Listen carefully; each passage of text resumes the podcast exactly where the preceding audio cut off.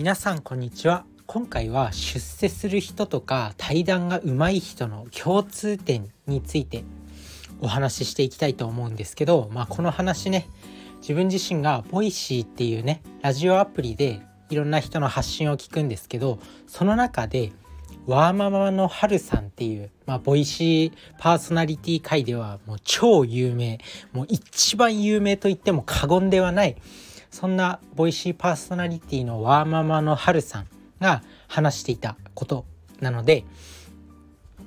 まあそれをそのままそっくり喋るだけなんですけど、まあ、非常に勉強になったし自分自身も実践していきたいしねやっぱ対談うまいって思われたいし出世したいじゃないですか。まあそんなポイントをお話しします。でその結論なんですけど話の主語を話の主語とか何の話をしているのかを明確にするということですね。これ具体的にお話ししていくんですけどこのワーママのハルさんねもともとその会社員としてサラリーマンとしてまあ超大企業で働いてたらしいです具体的な会社名はちょっとわからないんですけどまあすごいなんか有名な会社で働いてて、まあ、超優秀な方なんですけど、まあ、その仕事の中で、まあ、話のね主語を明確にするっていうこと話何の話をしているかっていうのを明確にすることを、まあ、徹底的に叩き込まれたらしいんですよ。でワーママのハルさん自体その今ヨガヨガ教室っていうのをやってるみたいで、まあ、その中で終わった後、まあ、質疑応答みたいな時間があるらしいんですよね。でその質疑応答の時間にさっきのポーズってこれはなかなかできないんですけどどうしたらいいですかとか、まあ、そういった質問をされるんですってまあ当然ですよねさっきのポーズ、まあ、ヨガっていろんなポーズをとるんで、まあ、その質問でしょうね。まあ当たり前の質問だと思うんですけどワーママのハルさん自体はそのさっきのポーズってどんなポーズですか？みたいな。聞き返すんですって。でまあちょっと意地悪と思われるかもしれないんですけどもうそんなのみんな同じ教室同じ教室を聞いたのに同じ同じ何？教室に参加してたのにさっきのポーズって言えば伝わるじゃんって思うかもしれないんですけどまあそうそうではないと。なんか他の人からすればあの違うポーズを想像してるかもしれないし若干のあの頭で想像してることに違いが生じてるかもしれない。だからしっかりとそのさっきのポーズって具体的にこういうポーズで合ってますか？とかなんかもう分かんなくても聞き返す必要ないじゃん。っていうなんだろう。もう分かってるじゃん。みたいなことをちゃんと聞き返してしっかりとその何て言うの？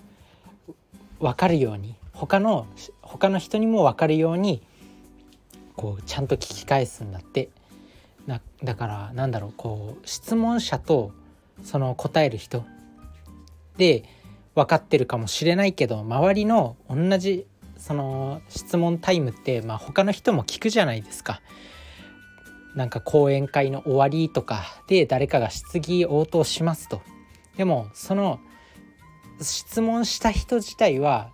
なんか質問した人とその質問をする人、まあ、例えばこのヨガ教室、まあ、ワーママのハルさんのヨガ教室で言ったらその質問してくれた人とハルさん自身は、まあ、どういうポーズか分かってるかもしれないけど周りの他の聴衆の人たち周りの同じ質問をまあ黙って聞いてる人たちにとっては違うポーズを想像してるかもしれないとだからそれの認識を合わせるためにしっかりとそのどのポーズについて説明しどのポーズについて質問者さんが質問してくれてるのかっていうのを認識を合わせるためにしっかりと聞くんだっていうことを言ってました。まあなかなかねちょっと高度なテクニックではあるんですけど、まあ、それを本当に意識してると。でワーママのハルさん自体がその会社員時代の時もなんか同じように先輩で仕事の先輩でなんかあなんであもう何て言うの？もうみんな分かってるじゃんみたいなことをちゃんとこう何回も聞く人がいたんだって。例えばまあなんだろうなその仕事その仕事ってこれこれこういうことですよねみたいな。同じことを何回も聞き返すみたいな。で改めてこう何の話をしているかっていうのを確認するっていうことをやってるみたいなんですけどまあその人はその人にこう春さん自身が質問したんですって。なんでそんなに同じこと何回も聞き返すんですかっていうふうに聞いたらまあこれは後輩のためにやってるんだと。後輩も同じこう疑問を持ったりとか質問とか認識を合わせるためにやってるんだっていうふうに言ってたみたいで、まあ、そこから、まあ、春さん自身もそういう意識を持とうってあもうもう分かってるじゃんみたいなことでも、まあ、周りの人は分かってない可能性もあるからしっかりとどういう話をしてるのかっていうのを認識を合わせておこうっていうことを意識されてるみたいです。なので、まあ、対談とかあとはこういろんな質疑応答とか、まあ、あると思うんですけどそういった時に、